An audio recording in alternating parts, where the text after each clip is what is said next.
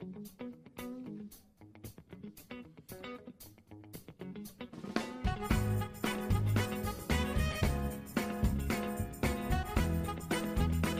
Bem-vindos ao Burncast, o seu podcast de entretenimento e cultura pop da Burn Company. Você pode ouvir o nosso podcast no Spotify, no Deezer e em outras plataformas de streaming de áudio ou através do nosso site que é burncast.com.br. E não deixe de acessar nossas redes sociais. É podcastburn no Facebook, Twitter e Instagram. E hoje estamos aqui para falar sobre Setembro Amarelo e a importância dessa data e dessa campanha, né, para a saúde mental. Eu sou o Guilherme Cepeda. E eu sou o Pedro Prado. E vamos receber a Amanda Saraiva, Lara Azevedo e Renan Carvalho Carvalho. Oi, pessoal. Eu sou Amanda Saraiva, sou psicóloga, psicodramatista. É, atuo na área clínica já há três anos. Tenho uma experiência com uma clínica psiquiátrica na época da faculdade. Estou aqui para conversar um pouquinho com vocês sobre o Setembro Amarelo, mitos e verdades. Oi, pessoal. Eu sou a Lara Azevedo, sou escritora. E aí, galerinha. Sou Renan Carvalho, é, sou escritor, autor de fantasia. Sou um ansioso de carteirinha.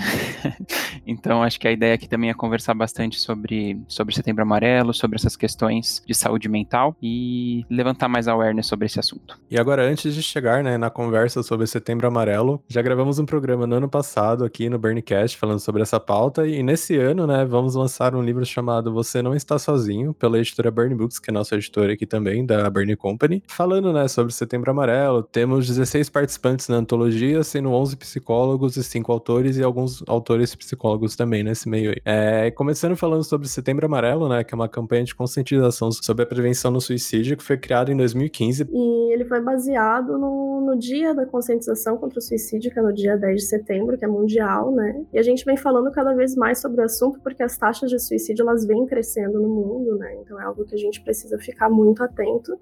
Apesar disso, o Brasil ele tem uma taxa relativamente baixa com, comparado ao restante do mundo, né? Mas ainda na América Latina ele tem um, nível considerável aí de, de suicídios consumados no país. E quando a gente fala de prevenção ao suicídio, claro que a gente fala do extremo, né? Que é quando o sofrimento psicológico chega ao nosso ápice, que é dar fim a esse sofrimento, não encontrando uma outra solução. A gente pensa que só dando fim à vida para se livrar disso. Mas na verdade a gente precisa se conscientizar em tudo que vem antes disso. Quando a gente fala de prevenção ao suicídio, tem um monte de coisas envolvidas e é principalmente sobre o cuidado com a saúde mental.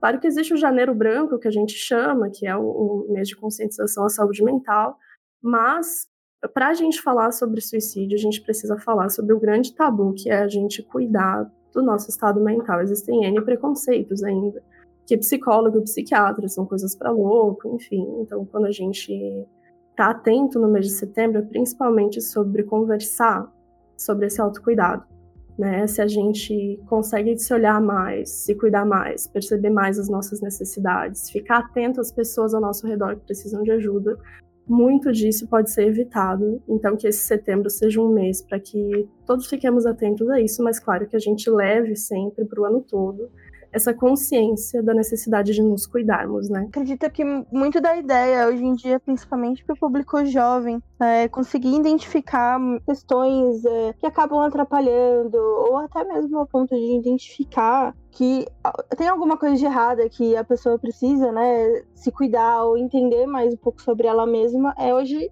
é 100% a leitura, né? Com isso, assim, a gente teve a ideia de trazer pro para o mundo dos livros essa, essas questões, né? E mostrar que isso tá. Todo mundo pode ter, todo mundo é suscetível a ter qualquer problema de saúde mental. E o primeiro passo é realmente você identificar, né? Então, o livro Você Não Está Sozinho é um acolhimento que a gente quer oferecer a todos os jovens a identificar os seus problemas, assim, a, essa questão de saúde mesmo e os conflitos que existem dentro deles, né? Então a gente pensou com muito cuidado por muito tempo aí em tentar entender, né?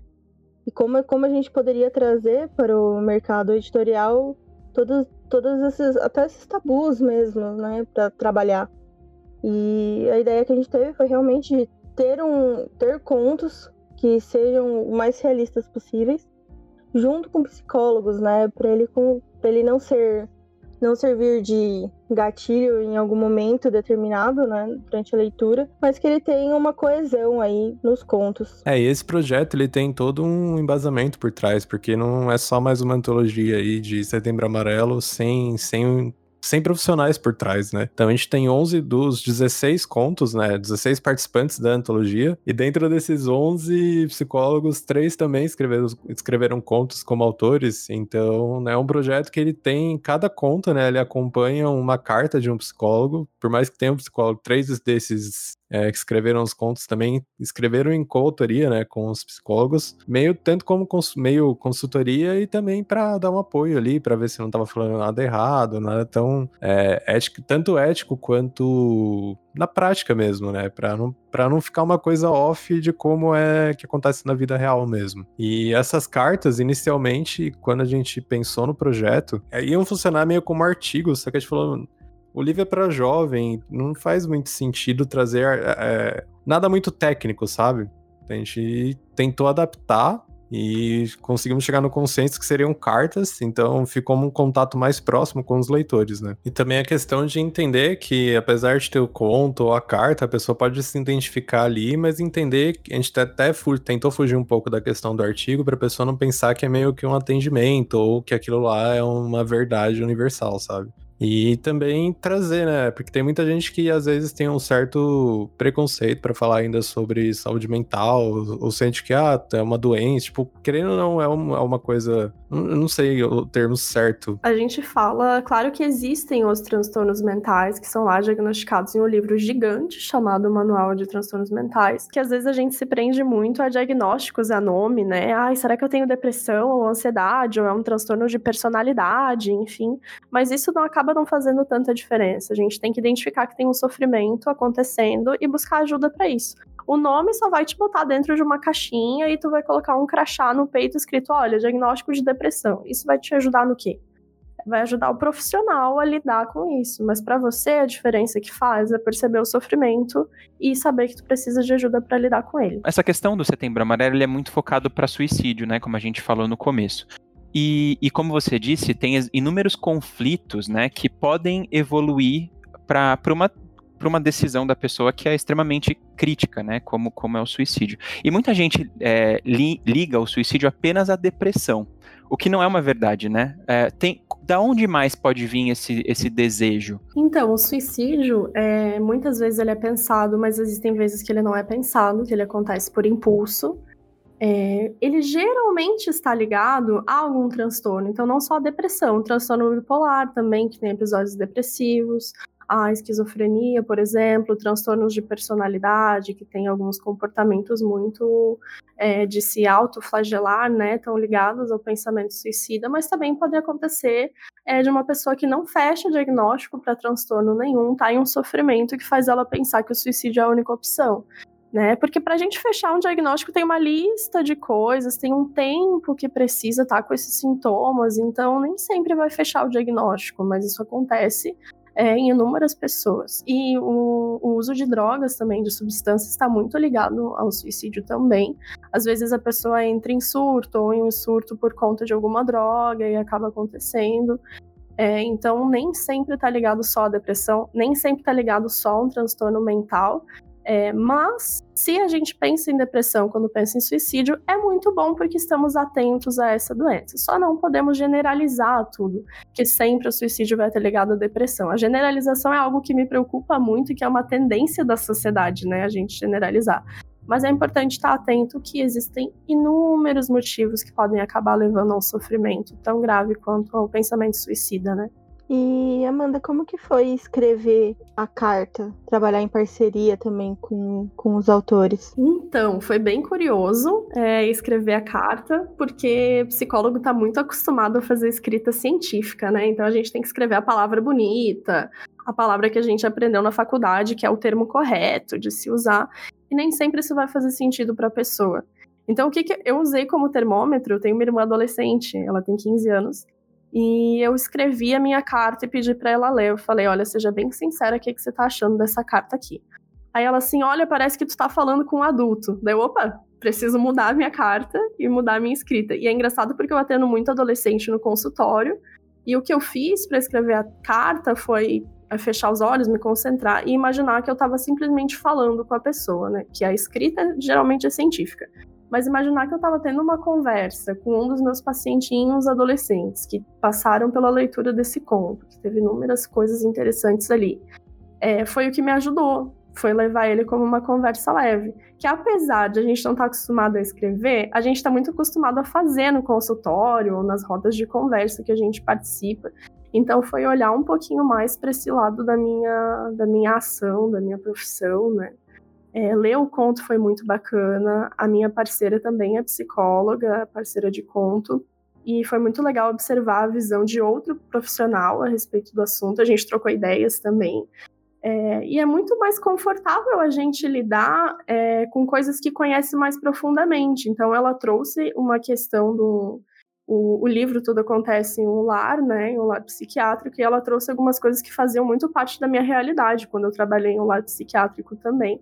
E aí, olhar aquilo pelos olhos de outro profissional é muito bacana, porque a gente pensa, realmente, a gente está a gente tá concordando aqui na nossa ação, na nossa prática.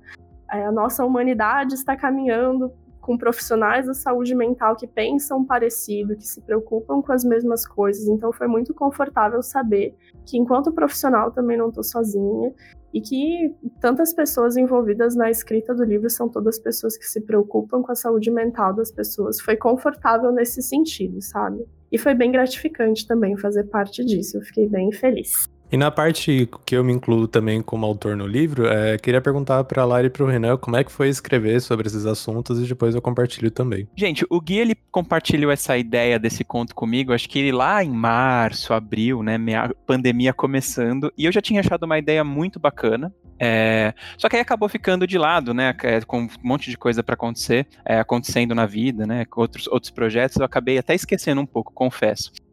É, mas aí, é, a, com, acho que também com a questão da pandemia, como eu disse no começo, eu sou uma pessoa muito ansiosa, essa ansiedade ela foi galopando, né? Ela foi aumentando, foi ficando mais forte. E eu estava fazendo uma apresentação no meu trabalho e eu travei online, com câmera e tudo mais, eu travei fazendo a apresentação. Tive uma crise de ansiedade no meio da apresentação, precisei pedir licença, desliguei a câmera, tive que sair para respirar alguns minutos para poder voltar. Eu falei, cara, não, eu não tô bem, né? Então, aí eu fui falar com o meu psicólogo, fui, fui para as coisas que eu já costumo fazer. Mas aí naquele momento eu falei, eu preciso dividir isso. Eu preciso dividir essa sensação, porque eu tenho certeza que, principalmente nesse momento que a gente está vivendo, muitas pessoas estão sentindo isso. E talvez eu tenha aí uma experiência para contar. É, e aí eu mandei uma mensagem pro Gui naquela mesma semana, falei, Gui, aí, tem espaço ainda para participar do conto? Ele falou, Renan, ainda falta um autor. Eu falei, então não falta mais. É, e aí, nesse dia mesmo, eu comecei a escrever o conto. E, e assim, é, não é um conto autobiográfico, porque é, não sou eu ali, é um personagem. Então, tem muito assim do que, do que eu passei quando eu era adolescente, trabalhando também. Eu morei três anos fora, né? Então, também foi uma experiência muito legal é, de trabalho, mas também para lidar comigo mesmo e com as minhas questões emocionais, né? Então, foi um, um, um, um um aprendizado muito bacana. E aí eu tentei trazer é, nesse conto essa questão da ansiedade e da síndrome do pânico, né, que é, é um desdobramento, aí a, a, Amanda pode me corrigir se eu estiver errado, mas é um, é um, acaba sendo um desdobramento da, da ansiedade, né, quando a pessoa está muito ansiosa, ela acaba é, desenvolvendo essas crises que são crises que você simplesmente parece que você não, se, não controla o que está acontecendo ao seu redor e parece que você não tem, não, não tem mais a noção daquilo, você não consegue fazer algo que você sempre fez, né? Parece que você perde o poder de fazer alguma coisa que você é bom, né? Então isso é muito assustador às vezes. É, e aí eu tento trazer um pouco no conto isso. Então é um adolescente que ele descobre esse essa questão é, fazendo uma apresentação na escola e aí ele começa a tentar entender, junto com a família, né, por, o que está acontecendo com ele, até ele chegar no tratamento, e, e, e aí ele vai, ele vai discutindo bastante sobre os triggers que ele tem, o que, que o que, que, ele, ele vai aprendendo quais são os triggers, né? Porque muito do tratamento da ansiedade e do pânico é exatamente você entender como funciona, porque co como a Amanda disse, muita gente é muito ansioso e sempre vai ser, acho que é uma característica da nossa personalidade. Inclusive, é, é uma característica do, do animal, né? Ter essa, essa essa predisposição e estar tá sempre atento, né, é, ao perigo, alguma coisa assim, isso acaba, pode, é, é, uma, é uma característica normal nossa. Só que algumas, algumas pessoas têm isso muito evoluído. Né? Então, é muito importante você entender como você reage a certas situações, descobrir os seus triggers e trabalhar em cima disso.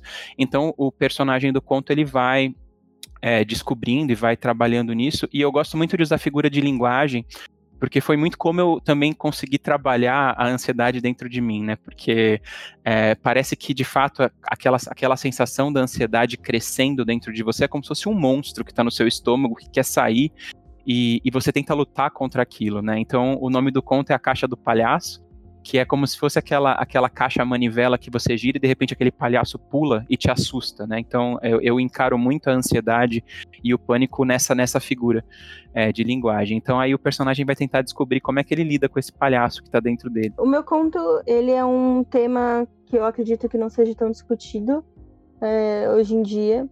É um chamado transtorno borderline. Ele é um pouco pouco, acho que, complicado de você até explicar. Eu demorei um pouquinho para tentar entender é, sobre como ele realmente funcionava.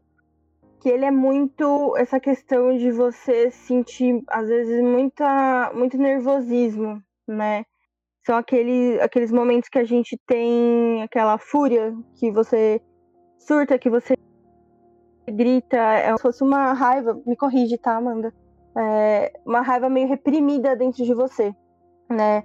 A minha personagem, ela é uma adolescente também, que ela lida com essa com essa raiva acumulada dentro dela por muito, muito tempo.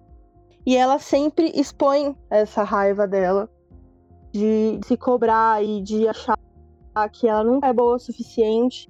E quando as coisas começam, começam dando um pouquinho errado, é motivo para ela realmente surtar. Ela é uma pessoa que tem esses picos né, de, é, de, de, violência mesmo, né? Ela pode até. O transtorno borderline você pode ser muito violento, é, dependendo do, de como você lida com isso, né? E ele também ele tá muito ligado à questão de abandono, que é o que, um, que minha personagem ela tem. É, ela foi abandonada pelo pai por duas vezes. Então ela, ela reprime esse abandono no coração dela e a forma dela colocar isso para fora é quando ela lida com momentos que não são agradáveis para ela de uma forma agressiva, de uma forma violenta. Por conta disso, ela não tem amigos, é... porque acredito que seja muito difícil para um adolescente lidar com outro adolescente que é violento, né? Que é um pouco agressivo. Então as coisas começam a mudar na vida dela quando um psicólogo entra para trabalhar na escola dela. E e ela tem uma amiga, que é a única amiga da vida dela que ela tem, que consegue lidar com esses picos, né, de, de violência, de nervosismo. Então, está sendo muito importante para ela esse tratamento que ela vai começar a lidar é, com o psicólogo que está trabalhando na escola, até o direcionamento para essa clínica, né, com esse lar, para ajudar com esse, com esse nervosismo que ela sente e entender da onde que desencadeia toda essa raiva reprimida dela. Então, é um, foi um desafio escrever sobre isso, mas era um assunto que eu queria muito é, falar sobre. Eu espero que seja tranquilo de ler e de fácil entendimento. Lari e Amanda, eu tenho uma dúvida com relação à síndrome do borderline. Na verdade, eu, eu já ouvi falar várias vezes, inclusive eu tinha um amigo é, que ele um dia me disse que tem isso, só que eu nunca soube co nem como lidar, porque eu não tinha a menor ideia do que era, né? E agora aparecendo no conto também, eu percebo que é uma coisa até que, ó, não posso falar que é comum, mas que acontece mais do que eu imaginava do que aconteceria. É, o que é exatamente isso? Então, o transtorno de personalidade borderline também é conhecido como personalidade limítrofe, que ele literalmente está falando sobre a pessoa estar tá o tempo todo no limite, no limite de estourar e às vezes ela explode e às vezes ela implode. Então, quando acontecem essas explosões, elas podem ser muito violentas, como a Lari falou. Eu posso ser muito agressivo com uma outra pessoa, eu posso ser muito agressivo comigo mesmo. Então, questões de, de me machucar, questões de tentar algo contra mim, é, de acreditar que eu tenho menos valor do que eu realmente tenho. É, e ele é muito intenso, é um transtorno onde as relações são muito intensas. Então, a minha intensidade com as pessoas é, tem inclusive uma autora que eu gosto muito que fala sobre transtorno, é, transtorno de personalidade borderline com o título é, eu te odeio, por favor, não me abandone. Porque é muito intenso a questão do. Quando eu amo muito alguém, eu preciso muito dessa pessoa perto de mim. E quando eu tô com raiva dessa pessoa, eu odeio ela demais. Então é tudo muito intenso quando a pessoa tem esse transtorno. E como às, às vezes é possível implodir e aí tentar algo contra si mesmo, muitas vezes a pessoa é diagnosticada como um transtorno depressivo comum, é, mas tem algo muito mais profundo envolvido. E a gente se depara muito facilmente com transtorno de personalidade borderline. É, são pessoas que geralmente são difíceis de lidar até entenderem o que está acontecendo. Então, como a Lari falou, é difícil de manter relações. Imagina, eu vou manter relação com alguém que explode o tempo todo. Então é muito difícil dessa pessoa se manter nas relações, mas é muito importante manter relações para ela também. Ela é muito mais comum em mulheres, pelo menos é, ao longo do que eu leio e até na minha, na minha profissão eu me deparo muito mais com esse transtorno em mulheres, né? É, mas também acontece com homens bastante comum também.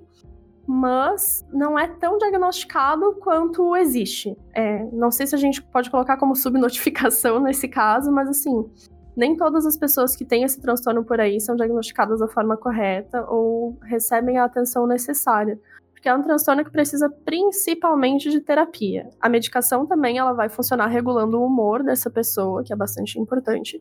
Mas como ela tem esses picos, ela precisa, como a Lari falou, aprender a lidar com essas, essas questões de explosão deles e da violência então, a terapia é muito importante nesse sentido, para que tenha um espaço ali toda semana para dar uma pensada no que, que eu estou fazendo, como é que eu estou vivendo, como eu me comporto e como eu posso lidar com esses meus conflitos de maneira diferente, né?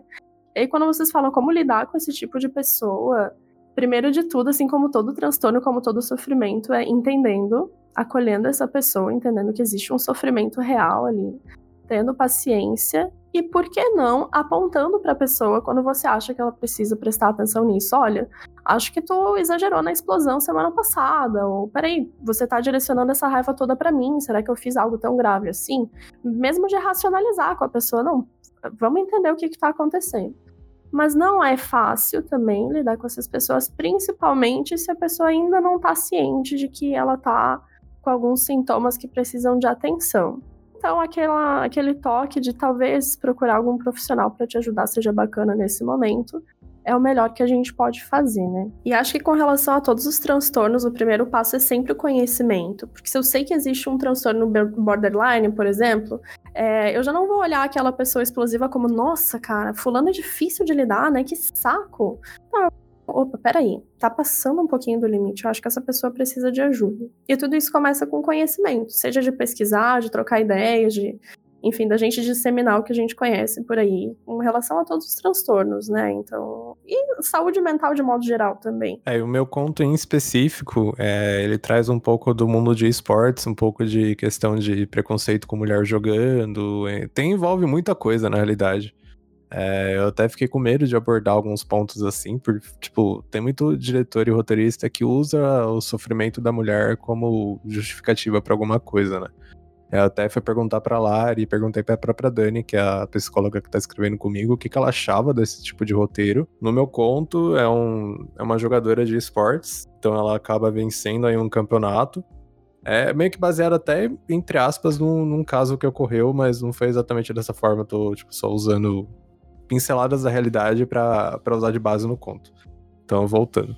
É, ela é uma jogadora profissional de esportes, então tem um campeonato lá, ela acaba vencendo. E ela já tinha casos de depressão, então ela já era diagnosticada, tomava medicamento e tal, e tava nisso. Aí, por ela estar ali na euforia de ter vencido o campeonato, ela acaba pedindo o namorado dela em casamento durante a transmissão do campeonato. E o cara não tava lá, né? Porque ele tava assistindo, tipo, tava assistindo pela, pela Twitch, pela stream. Aí começam, e, e isso ela faz ao vivo, né? E depois posta no Twitter.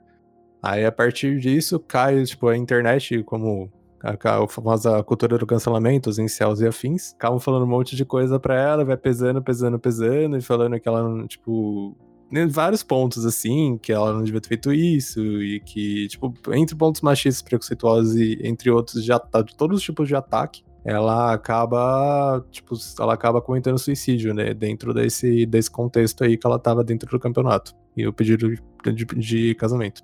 É, a partir daí, o cara descobre, né, tipo, tudo que rolou e ele acaba também tendo uma, uma recaída e vai parar nesse lar, que é o Lar Girassol, que é o nome do, de onde se passam, todos os contos, né, se passam, tem pelo menos uma passagem ou se passam dentro desse lar. E chegando nesse lar, ele começa a entender, por, por mais que ele não, ele meio que se sente culpado por ele sabia, né, que ela tinha alguma coisa e ele também não teve tempo de responder o pedido dela, entre outros fatos. Aí ele acaba fundando um projeto anti. Isso de dentro já do, da, do lar, né? Ele acaba começando um projeto anti-suicídio e, o, e o conto se, se desenvolve mais ou menos em volta disso. Caraca, e isso me chama muito atenção a respeito do poder da internet, né? Ela é, então, dando só, dando só contexto, teve um, um streamer, um dos jogadores mais famosos de World of Warcraft, que ele acabou, eles estavam na, só porque eu trazendo agora para a realidade que eu comentei que tinha um pouco de base, né? Eles estavam separados por, por conta da quarentena, acho que quatro meses sem se ver, alguma coisa assim. Aí o cara pediu a menina em casamento pelo Twitter. Aí começaram a atacar ele. E ele acabou se matando e ela, ela não teve tempo de responder, entendeu? Basicamente, a, inspiração. É, eu inverti muita coisa para não falar que foi totalmente baseado naquilo, mas, tipo, trouxe a inspiração do conto, surgiu dali.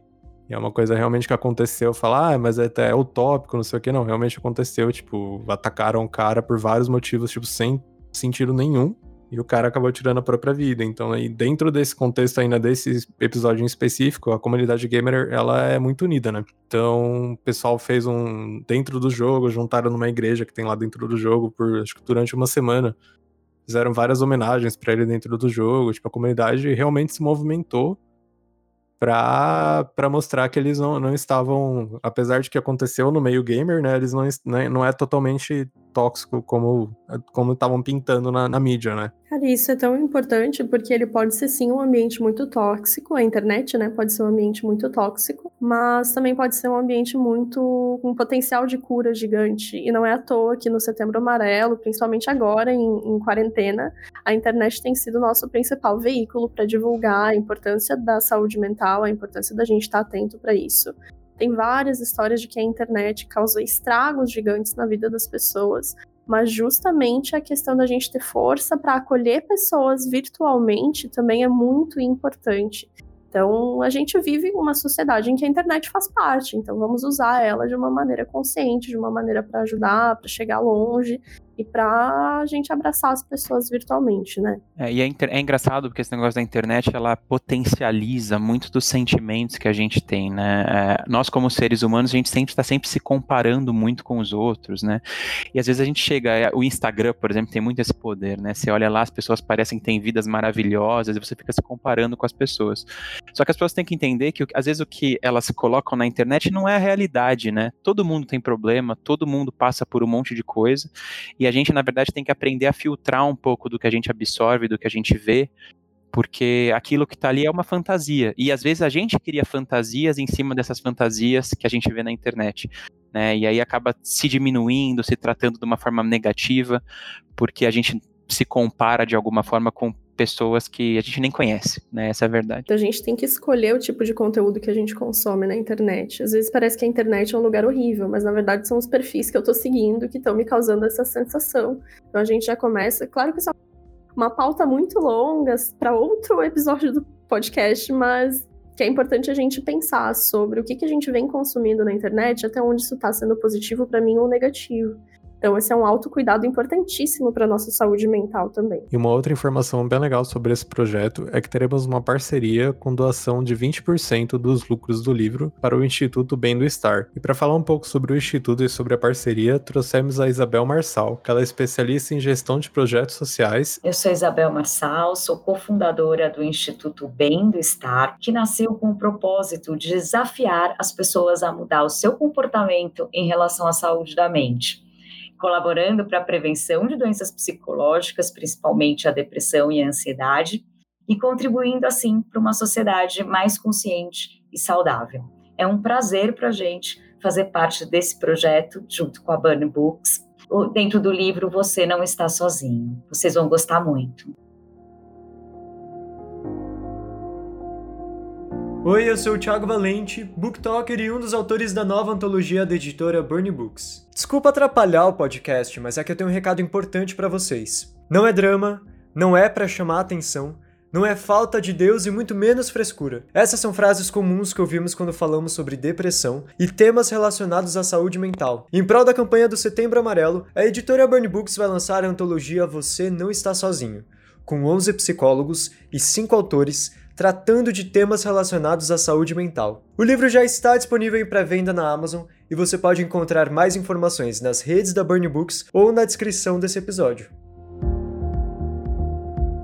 Então é isso, pessoal. Obrigada pelo convite de estar participando aqui com vocês, de estar trocando algumas ideias na visão da psicologia. Acho que é muito importante a gente levar isso adiante. Quanto mais pessoas souberem, melhor. É, fiquem atentos à sua própria saúde mental, fiquem atentos às pessoas que vocês amam. Você não está sozinho e pode contar comigo, pode contar com os profissionais da saúde mental, sim, para esse momento. Eu espero que vocês gostem muito do nosso livro e ajudem a divulgar. Obrigado pela oportunidade de estar aqui também e eu espero que a leitura desse livro tenha sido tão seja tão gratificante como escrever foi, né? Então espero aí também o feedback de todo mundo.